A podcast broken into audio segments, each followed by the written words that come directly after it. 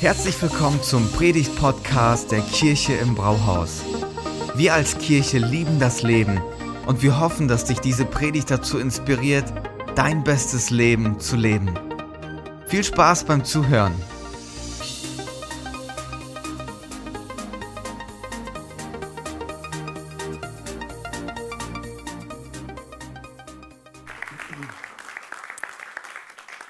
Ja, es gibt auch so Themen, auf die freut man sich die ganze Woche, dass man sie predigen kann und dann kribbelt das schon und freut sich richtig. Und dann gibt es Themen, da denkst du dir am Samstagabend so, was hast du denn dir da überlegt?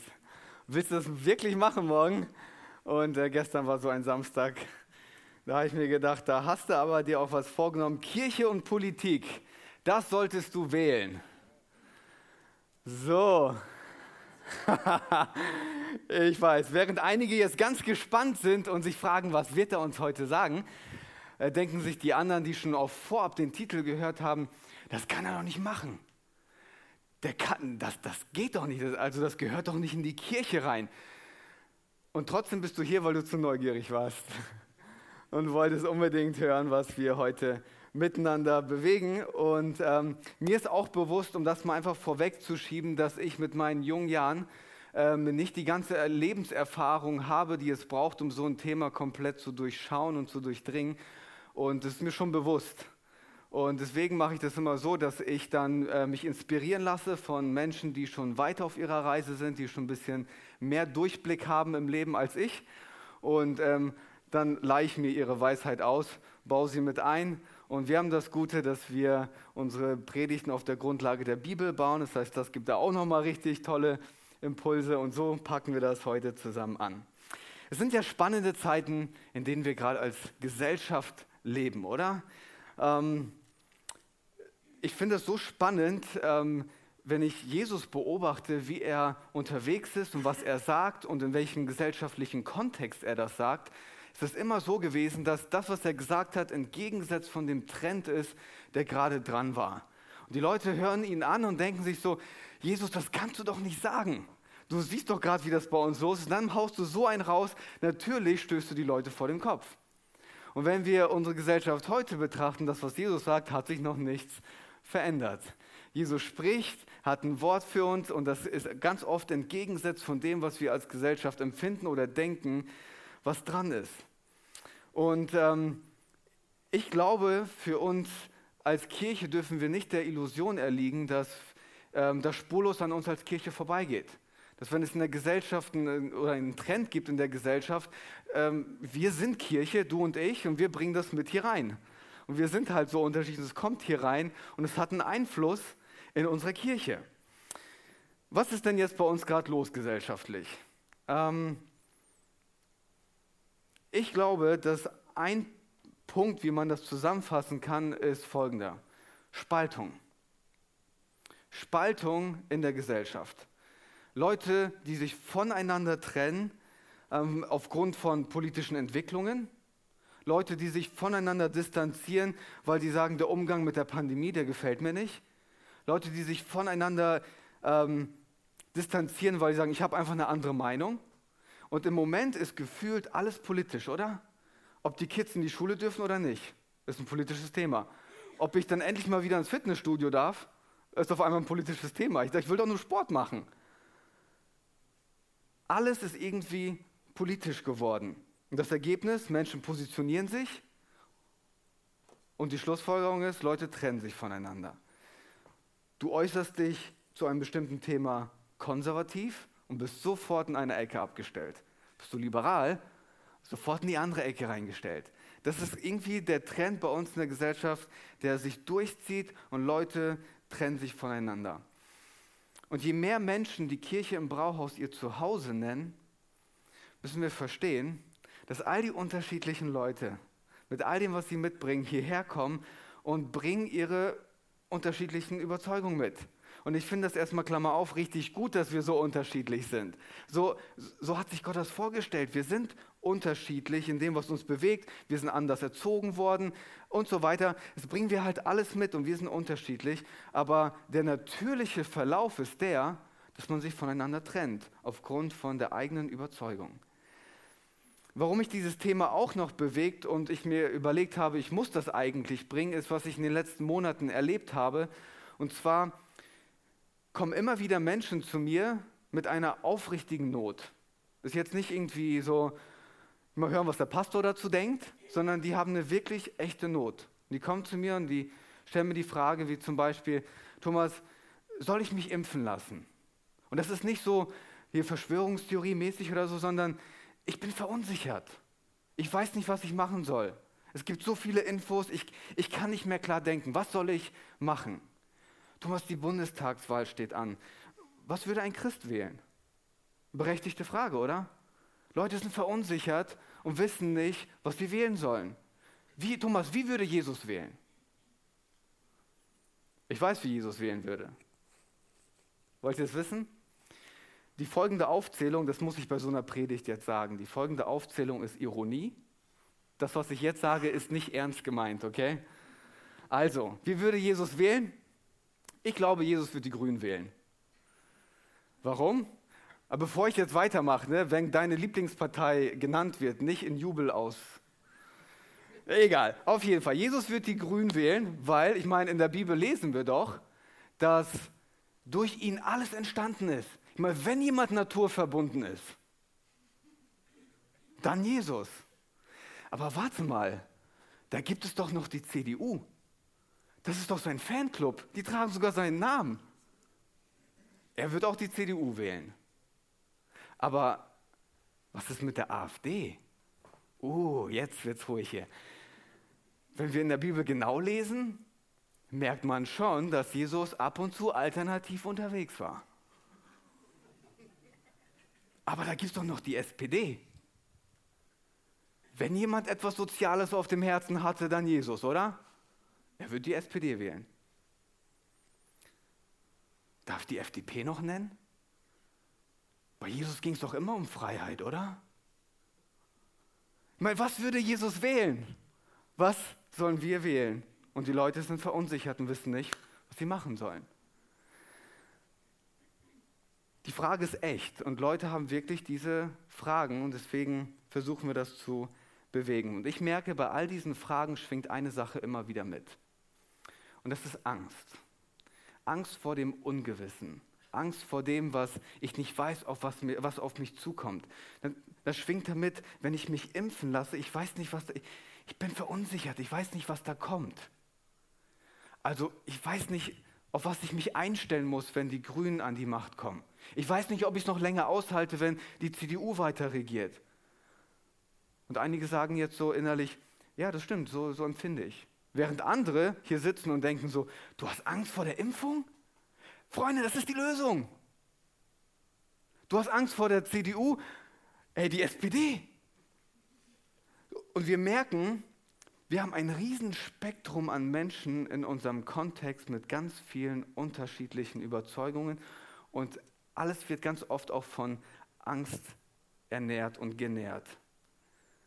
Das Erste, was ich sagen möchte heute Morgen ist, das, was wir merken und merken müssen, nicht spaltet so sehr wie Politik, weil nicht so sehr spaltet wie Angst. Das müssen wir erstmal als Grundverständnis verstehen. Nicht spaltet so sehr wie Politik, weil nicht so sehr spaltet wie Angst. Wir alle wissen, wie viel Einfluss man ausüben kann mit Angst. Ich meine, schauen wir uns das mal an. Wir Deutschen lieben unsere Autobahn. Geschwindigkeitsbegrenzung auf der Autobahn, das, was mir lieb geworden ist, das darf uns keiner nehmen. Wir haben Angst vor dem Ungewissen. Was kommt denn da auf uns zu? Und damit kann man ganz viel Politik machen und ganz viele Stimmen sammeln. Das müssen wir einfach mal verstehen als Grundlage, okay? Zurück zum Grund, warum ich dieses Thema bewege und warum wir heute darüber sprechen. Während Leute zu mir kommen und zu mir sagen, Thomas, kannst du dich mal bitte öffentlich positionieren? Kannst du mal, Klammer auf, bitte sag das, was ich denke, Klammer zu. Kannst du dich bitte öffentlich positionieren? Das ist ein Thema, das mich bewegt. Denke ich mir so, okay, wir müssen das Thema anpacken. Wir müssen das Thema anpacken, weil es beeinflusst unsere Kirche Und wir müssen da gemeinsam das Thema, wir sind ja nicht aus der Welt, wir gehören dazu, oder? Wir sind da mitten drin und wollen hören, was Jesus dazu zu sagen hat. In dieser Themenreihe sprechen wir über das Herzstück von Kirche. Das Herzstück, das ist ein Geschenk für uns, die Kirche, und ein Geschenk für die Menschen um uns herum. Und ich glaube von ganzem Herzen, dass in einer Zeit wie dieser, dass wir als Kirche die Möglichkeit haben, unsere Stadt, unseren Arbeitsplatz, unser Umfeld, unsere Nachbarschaft zu zeigen, was es bedeutet, bedingungslos zu lieben, trotz unterschiedlicher Meinungen, wenn es zu politischen Überzeugungen kommt. Ich weiß, es ist hart. Wir lieben bedingungslos, trotz unterschiedlicher politischer Meinung. Ich starte die Predigt mit einer Frage. Die Frage solltest du jetzt nicht laut beantworten und auch nicht sagen so, ja, das ist gut, Thomas. Mach es mal in deinem Herzen, okay? Frage, mit der ich starten möchte, ist, wollen wir das wirklich machen? So als Kirche, wir zusammen. Wollen wir wirklich bedingungslos lieben, auch wenn Menschen eine andere Überzeugung haben? Das findest du jetzt vielleicht gut, aber ich stelle die Frage nochmal anders.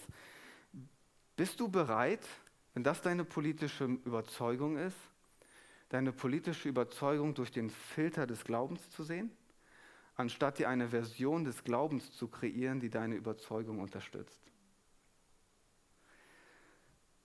Das ist sehr ruhig hier. Ich glaube, ich mache das richtig gut.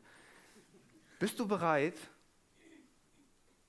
durch den Filter des Glaubens deine politischen Überzeugungen dir anzuschauen, anstatt dir eine Version des Glaubens selber zu kreieren, die deine Überzeugung unterstützt. Das macht einen riesen Unterschied. Jetzt nicht nur einfach nur nett sein zu den Leuten, ha, der hat eine tolle Meinung oder so. Wirklich, von ganzem Herzen, bedingungslos lieben. Und wenn wir alle diese Frage ehrlich beantworten, dann werden wir feststellen, da entsteht immer eine Lücke. Da entsteht immer eine Lücke. Und diese Lücke müssen wir uns irgendwie anschauen, damit umgehen. Was würde also Jesus damit machen? Zurück zur Frage. Was würde Jesus damit machen? Kommen wir zum ersten Punkt. Ich weiß, das war die längste Einleitung meines Lebens, aber bei so einer Predigt musste ich das machen. Ich nehme euch heute Morgen mit rein in eine Situation, in der sich Jesus mit seinen Freunden befindet und ähm, die haben zusammen das letzte Abendessen, bevor Jesus am Kreuz stirbt. Wir haben eine gute Zeit zusammen und dann spricht Jesus ein Gebet. Und das ist für mich so ein kurioses Ding, was da stattfindet. Ich meine, für alle, die im christlichen Kontext aufgewachsen sind und in verschiedenen Treffen unterwegs waren, die kennen folgende Situation. Du bist mit anderen Christen unterwegs und dann am Ende vom Treffen fragt einer, und hast du noch ein Gebetsanliegen? Dürfen wir noch für irgendwas beten? Und dann sagt der andere, ja, hier mein Job, das ist so, mein Kind ist in der Pubertät, ich weiß nicht, ob du für mich oder mein Kind beten sollst, ähm, meine Arbeitsstelle und so weiter. Beten wir für bestimmte Sachen. Und jetzt stellt euch mal vor, ihr seid mit Jesus in einem Kreis. Und jemand stellt genau diese gleiche Frage. Hat jemand noch ein Gebetsanliegen? Und Jesus so, ich hätte ein Gebetsanliegen. Und alle, Jesus, du bist die Antwort unserer Gebete. Also du kannst doch nicht ein Gebetsanliegen haben. Aber für Jesus wenn wir uns das Gebet anschauen, merken wir, dass es ganz viel von seinem Herzen zeigt. Und deswegen lohnt es sich für uns, ähm, das anzuschauen, weil es uns eine Idee gibt, wie wir mit der Zeit, in der wir leben, gut umgehen können. Ich ähm, gebe euch kurz einen Kontext oder wie die Experten dieses Ge ähm, Gebet einordnen, das in allen der Biografien über Jesus zu finden ist. Sie, sie nennen das das hohe priesterliche Gebet. Ähm, das ist ein ganz besonderes Gebet, weil er in diesem Gebet für seine engsten Freunde betet und dann am Ende sogar für uns als Kirche im Brauhaus betet. Also Kirche im Brauhaus ist nicht in der Bibel, aber wir Menschen, okay, wir, die wir zur Kirche im Brauhaus gehören. Und er beginnt sein Gebet so, Johannes 17, Vers 1. Er sagt, Vater, die Zeit ist jetzt da. Offenbare die Herrlichkeit deines Sohnes, damit der Sohn deine Herrlichkeit offenbart. Vater, die Zeit ist jetzt da. Wovon spricht Jesus? Er ist dreieinhalb Jahre mit seinen Freunden unterwegs, beginnt Einfluss zu nehmen, predigt über das Reich Gottes, Menschen kommen dazu und die sind alle zusammen unterwegs und da entsteht etwas ganz Besonderes und er sagt, damit wir das auf den finalen Punkt bringen, fehlt noch eine Sache, ich muss am Kreuz sterben und mein Leben geben für die Menschen. Die Zeit ist gekommen. Der spricht über seinen Tod am Kreuz und er sagt, durch, durch meinen Tod am Kreuz soll, das soll sein wie ein Lichtstrahl in der Menschheitsgeschichte. Ich will am hellsten leuchten, wenn ich am Kreuz hänge. Dann sollen die Leute eine Idee von dir bekommen. Und das ist schon krass. Der Moment, an dem Jesus am hellsten leuchtet, am Kreuz, wäre für uns der Moment, der mit der größten Angst und mit dem größten Horror verbunden wäre. Und Jesus sagt, das ist der Moment, wo ich einen Weg ebne, dass Frieden entstehen kann, wo ich einen Weg ebne, dass Menschen mit Gott in Kontakt kommen können, wo auf einmal Verbindung möglich ist anstatt Trennung. Es ist wie ein Lichtstrahl. Und er sagt, bevor wir das machen, bevor es zu diesem Punkt kommt, habe ich noch eine Sache, Gott, da muss ich dich drum bitten. Und dann legt er los. Vers 11. Bald bin ich nicht mehr in der Welt. Ich komme ja zu dir. Aber sie, seine Freunde, sie sind in der Welt. Vater, du heiliger Gott, der du mir deine Macht gegeben hast, die Macht deines Namens, bewahre sie durch diese Macht, damit sie eins sind, wie wir. Damit sie eins sind, wie wir. Jesus gibt uns hier eine Idee, wie er sich Bewahrung vorstellt. Habt ihr schon mal für Bewahrung gebetet? Der Grund für Bewahrung ist auf der Reise. Jesus beschützt uns auf der Reise. Jesus beschützt meine Tochter, wenn sie unterwegs ist, mein Sohn und so weiter beschützt. Jesus gibt uns hier eine andere Idee von dem, wie er sich Bewahrung vorstellt. Er stellt sich Bewahrung so vor, wenn sie Einheit haben, ist es das Beste, was ihnen passieren kann. Sogar wichtiger als körperliche Bewahrung. Krass, oder? Bewahre sie, damit sie eins sind. Der Grund für die Bewahrung ist die Einheit, von der er spricht. Weil er hat verstanden, dass wenn Menschen in Einheit miteinander und in Einheit mit Gott unterwegs sind, dass es die Welt verändern würde. Einheit miteinander und in Einheit mit Gott, das wird die Welt verändern. Wenn man jetzt im Gebet weiterliest, kommen wir an die Stelle, wo er für uns betet. Ich lese das mal vor. Ich bete aber nicht nur für sie, also für seine Freunde, sondern auch für die Menschen, die auf ihr Wort hin an mich glauben werden. Also die nächste Generation von Menschen, die an Jesus glauben. Seine Freunde erzählen das weiter, Menschen kommen zum Glauben, sie erzählen das weiter bis zu uns. Er betet hier gerade für uns. Und das Interessante ist, wofür er betet. Dreimal dürft ihr raten. Ich bete darum, dass sie alle, dass sie alle eins sind, sie in uns, so wie du, Vater, in mir bist und ich in dir bin. Betet hier wieder für die Einheit. Was jetzt entscheidend ist, was man ganz schnell überlesen kann, das kleine Wort, vier Buchstaben, alle. Damals im Kontext war das so, gar nicht vorstellbar. Die, als die das Gebet gehört hatten, die mussten denken so, was betet er da? Das hat bedeutet Juden und Nichtjuden. Das, das hat man nicht gemixt. Da gab es keine Einheit. Gebildet, ungebildet. Leute, die reich waren oder arm waren. Und er sagt, alle sollen zusammenkommen und in der Einheit unterwegs sein. Was bedeutet das heute? Wer ist mit alle gemeint? Impfgegner und Impfverehrer, Maskenverweigerer und Maskenpolizei, Öko oder Wirtschaft, liberal oder konservativ, alle in einer Einheit. Ja, das ist krass, oder? Wie soll das gehen? Wie soll das gehen? Es gibt doch so viele unterschiedliche Überzeugungen, das geht doch gar nicht. Es ist unmöglich. Das könnte die Schlussfolgerung sein, zu der du kommst. Es geht gar nicht. Ich glaube schon. Sonst will ich ja nicht drüber reden. Ich glaube schon. Weil Jesus hat gemerkt oder verstanden, dass der Erfolg der Kirche damit zusammenhängt, ob die Kirche in Einheit unterwegs ist oder nicht. Er hat den Erfolg ganz eng damit verbunden, wie Einheit, ob Einheit da ist oder nicht. Manchmal stelle ich mir das so vor, wenn Jesus so, so träumt innerlich, wie er sich seine Kirche vorstellt, denke ich so, dann träumt er so, boah, die wird so international sein. So unterschiedlich. Ich meine, schaut euch mal um bei uns. Unterschiedlicher können wir ja fast gar nicht sein. Und er träumt davon, wie unterschiedlich sie sind. Herkunft, Erziehung, ähm, geprägt sein von der Schule zu Hause, egal. So viele unterschiedliche Leute kommen zusammen und dann denkt er sich so, und da muss es doch etwas geben, dass diese verrückte, unterschiedliche Truppe zusammenhält, obwohl sie so anders sind. Es muss doch eine Einheit geben, wie sie zusammen unterwegs sind. Weil er beabsichtigt ja was mit der Einheit. Der hat ja sich da was bei gedacht. lest es mal, dann wird die Welt glauben, dass du mich gesandt hast. Mit anderen Worten, dann bekommt die Welt eine Idee, dass Kirche echt ist und dass ich real bin. Wenn ihr so in Einheit unterwegs seid, diese Einheit ist nicht für uns, damit wir uns hier alle wohlfühlen, so ein Kuschelclub oder Wohlfühloase in einer verrückten Welt. So, Einheit ist, ja, es beeinflusst uns, aber durch uns, damit Menschen eine Idee bekommen, dass Gott echt ist, dass er real ist. Eine Einheit soll sein wie ein Magnet, das Leute anzieht. Warum? Weil es das ist, wonach Menschen suchen. So viel Spaltung und so viel Trennung in der Welt, in der Gesellschaft, dass Leute sagen, ich will doch irgendwo dazugehören. Ich will, dass es eine Einheit gibt. Ich will dieses Echte. Ich will diese Einheit. Und diese Einheit, von der Jesus spricht, gründet sich in dem Auftrag, den er uns gibt. Ein paar Momente bevor Jesus dieses Gebet spricht, ähm, holt er seine Jungs zusammen und die fragen ihn, wenn es eine Sache gibt, die, ich, die wir wissen sollten, eine Sache, die, uns mit, die du uns mitgeben willst, dann sag uns die. Was sollen wir als Takeaway von den dreieinhalb Jahren mitnehmen? Und ihr sagt, okay, ich gebe es euch.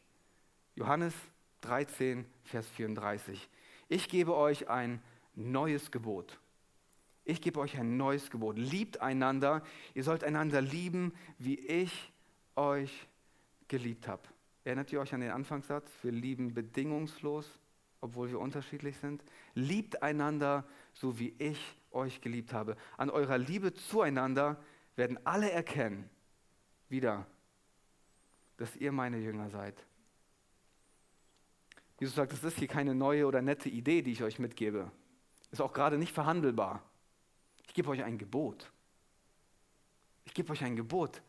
Und danach richtet euch, danach gestaltet euer Leben. Liebt bedingungslos. Ihr sollt vereint sein in einer Weltanschauung, die euch den Mitmenschen so sehen lässt, wie ich ihn sehe. Ihr sollt vereint sein in einer Weltanschauung, die einen Gott beinhaltet, der die Menschen unfassbar liebt und einen Retter, der bereit war, sein Leben für sie zu geben. Das ist die Weltanschauung, die euch verbinden soll. Eine Bestimmung. Eine Bestimmung. Dafür sind wir da. deswegen gibt es uns. Weil, ihr müsst mal in den Kreis von den Leuten schauen, die mit Jesus unterwegs waren. Politisch unterschiedlicher könnten sie gar nicht sein. Es gibt einen Freiheitskämpfer gegen das Römische Reich und einen, der für das Römische Reich gearbeitet hat. Entschuldigung, wie passen die Leute zusammen?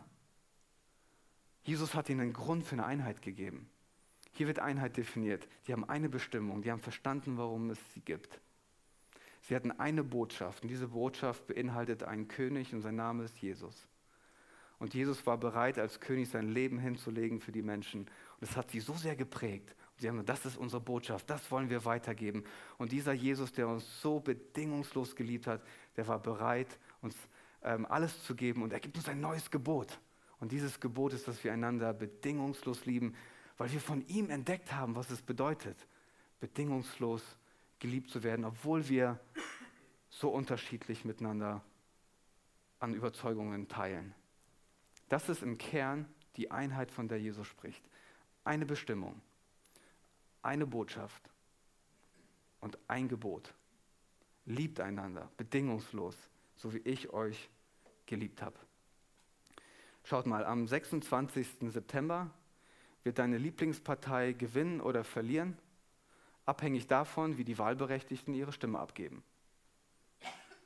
Die Kirche von Jesus wird gewinnen oder verlieren, abhängig davon, wie du und ich, weil wir haben verstanden seit letzter Woche, wir sind Kirche, du und ich, wie wir jeden Tag leben, ob wir in einer Einheit unterwegs sind oder nicht. Das ist davon abhängig, ob wir als Kirche gewinnen oder verlieren. Und ja, die Politiker kriegen es ab und zu besser hin, ab und zu nicht so gut. Aber wir gewinnen als Kirche, wenn wir in Einheit zusammenstehen, mit einer Bestimmung, mit einer Botschaft und mit einem Gebot, das Gott uns mitgibt. Und so können wir unsere Region beschenken. Das ist, das ist die Idee, die, die er uns mitgibt. Deswegen gilt für uns Folgendes als Kirche. Wir erlauben nicht, dass irgendetwas, sei es eine Verordnung oder ähm, irgendetwas anderes, uns voneinander trennt und auch niemand voneinander trennt. Ich spreche mal ganz kurz jetzt zu allen, die sagen, Jesus ist die Nummer eins in meinem Leben und ich folge ihm nach. Hört mal, warum, warum sollten wir als Nachfolger von einem ewigen König uns voneinander trennen lassen von Systemen oder Menschen, die zeitlich sowieso begrenzt sind? Wir folgen einem ewigen König nach und trotzdem erlauben wir, dass zeitlich begrenzte Systeme oder Überzeugungen uns voneinander trennen. Es gibt da etwas Größeres. Es gibt da etwas Größeres. Und vor allem die Überzeugung, die du heute hast, kann sein, dass sie in den zehn Jahren ganz anders ist. Ich meine, vor 15 Jahren hättest du politisch dich ganz anders orientiert. Die Überzeugungen ändern sich und wir erlauben, dass temporäre Überzeugungen uns davon abhalten, es mit Menschen zu verbinden. Lass uns unseren Blick größer haben. Lass uns weiterschauen. Wir haben eine Bestimmung. Wir haben eine Botschaft. Und wir haben ein Gebot. Zum Abschluss möchte ich dir drei praktische Schritte mitgeben. Das erste ist, geh wählen. Geh wählen. Du hast eine Verantwortung. Du hast eine Stimme. Nutz deine Stimme. Ich werde dir nicht sagen, was, was du machen sollst. Du musst selber zu einer Überzeugung kommen. Aber nutz deine Stimme. Wenn du deine Stimme nicht nutzt, darfst du dich nicht beschweren für das, was dir nicht gefällt. Nutz deine Stimme. Das Zweite ist, lasst uns für Einheit beten. Ich glaube, viel zu selten machen wir das Gebet, das Jesus gebetet hat, zu unserem Gebet. Lasst uns für Einheit beten. Ich habe ein Gebet vorformuliert. Himmlischer Vater, mach uns eins, damit wir viele beschenken können. Es geht hier nicht um Zahlen, sondern um, um das Herz dahinter. Lasst uns uns für die nächsten Wochen zu unserem Gebet machen. Himmlischer Vater, mach uns eins, damit wir viele beschenken können. Mach uns eins. Unsere Haltung ist, wir wollen Menschen beschenken. Und das Dritte ist, und das wird jetzt richtig hart, suche nach Möglichkeiten, um jemanden bedingungslos zu lieben, der politisch eine ganz andere Überzeugung hat als du. Und wenn du jetzt sagst, ich kenne niemanden, ist das dein erstes Problem. Such nach jemanden, der eine politisch ganz andere Überzeugung hat als du. Und dann, dann, dann mach dir Gedanken, wie du ihn bedingungslos lieben kannst. Und ich weiß, das ist so unfassbar schwer. Ich verstehe das. Ich verstehe das so gut. Aber was mir hilft, ist folgende Punkte und die will ich euch gerne mitgeben, weil oft ist es ja so, dass es so emotional, es fühlt sich wie ein Konflikt an, oder? Vier Punkte, wie du damit umgehen kannst. Zuallererst erkennst du an, dass ihr nur unterschiedlicher Meinung seid, mehr nicht. Ihr seid nur unterschiedlicher Meinung, ihr habt keinen Konflikt, ihr habt nur eine andere Meinung. Das macht schon mal ganz viel aus.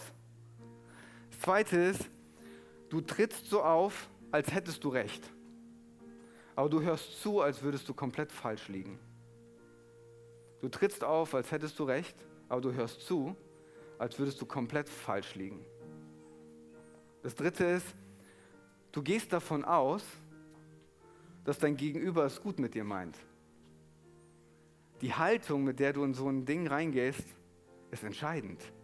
Wenn du reingehst und sagst, der will mir sowieso einen auswischen, der will mir seine Überzeugung überbraten, was auch immer, dann ist da keine gute Grundlage. Wenn du in das Gespräch gehst und sagst, der meint es am Ende gut mit mir, das hat einen ganz anderen Ton. Und das Letzte ist, zeig die Bereitschaft zu lernen. Du etwas nicht verstehst, ist nur ein Hinweis darauf, dass du noch etwas lernen musst. Und ich auch. Wenn wir etwas nicht verstehen, wollen wir die Bereitschaft zeigen zu lernen macht einen Unterschied. Deswegen wollen wir diese drei Schritte umsetzen zusammen als Kirche. Wir wollen unsere Verantwortung in die Hand nehmen und wir gehen wählen. Heute Nachmittag und am 26. Und wir beten zusammen das Gebet, das Jesus gebetet hat. Gebetet hat. Mach uns eins, damit wir viele beschenken können. Und wir suchen nach Wege, Menschen bedingungslos zu lieben, die doch so anders sind als wir und deren Nase uns oft nicht passt. Und jetzt kannst du dir ganz ernsthaft die Frage stellen, Thomas, das soll funktionieren? Das glaubst du wirklich? Ich nehme euch mal mit den Anfang der Kirche, noch bevor es die erste Kirche gab, an den ganz Anfang. Wieder Jesus mit seinen Freunden, irgendwo in der Wüste, heiß, die Sonne knallt auf ihren Kopf, weit weg vom Weltgeschehen in Jerusalem oder Rom, isoliert in der Wüste, holt er seine Freunde zusammen und sagt, komm mal her, hört mal, ich habe was ganz Wichtiges zu sagen. Dann sagt er ihnen, ich werde meine Kirche bauen. Und die Freunde von Jesus denken sich so, Jesus, du bist verrückt. Das, was du machen willst, ist illegal. Du darfst nicht deine eigene Kirche bauen. Du darfst nicht im römischen Reich sowas machen. Und Jesus sagt, hey, hört mir zu, ich werde eine Bewegung starten. Und diese Bewegung wird Menschen heilen. Diese Bewegung wird am Ende diese Welt heilen.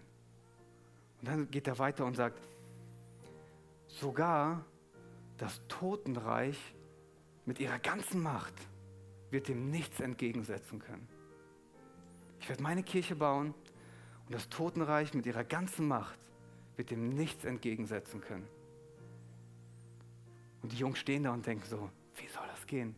Wir sind hier mitten in der Wüste und du willst eine weltweite Bewegung starten? Jahre später, heute, er hat seine Kirche gebaut. Er hat seine Kirche gebaut. Und kein politisches System konnte dem entgegenstehen. Keine Pandemie konnte sie auslöschen. Nichts und niemand kann sich der Kirche entgegenstellen, die Jesus selber zu seinem Herzensanliegen gemacht hat. Ich werde meine Kirche bauen, sagt Jesus. Es funktioniert. Wirklich. Und du und ich, wir dürfen da ein Teil von sein. Wir sind mit reingenommen in diese Bewegung. Wir haben das Vorrecht, in unserer Bestimmung diese Welt zu beschenken. Mit der Botschaft, dass Jesus regiert. Und mit dem Gebot, einander zu lieben. Von ganzem Herzen. Was wählen wir als Kirche?